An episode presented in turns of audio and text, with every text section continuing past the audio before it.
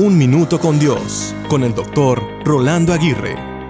Constantemente lidiamos con malentendidos en nuestra vida diaria. Alguien escribió que la distancia más larga entre dos personas es el malentendido.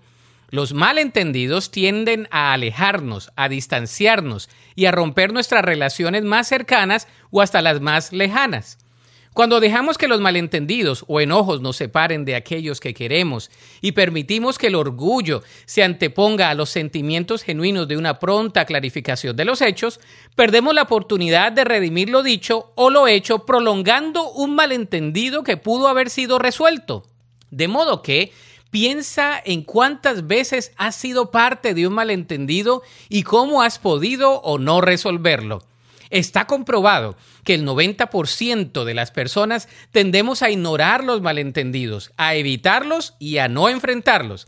Sin embargo, debemos hacer totalmente lo opuesto.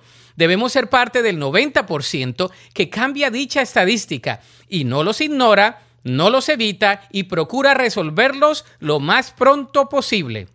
Recordemos que ganamos a un amigo cuando damos paso al perdón en una actitud de humildad y sencillez de corazón.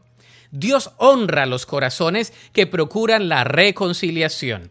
La Biblia dice en 2 Corintios 5:19, pues Dios estaba en Cristo reconciliando al mundo consigo mismo, no tomando más en cuenta el pecado de la gente, y nos dio a nosotros este maravilloso mensaje de reconciliación. Para escuchar episodios anteriores, visita unminutocondios.org.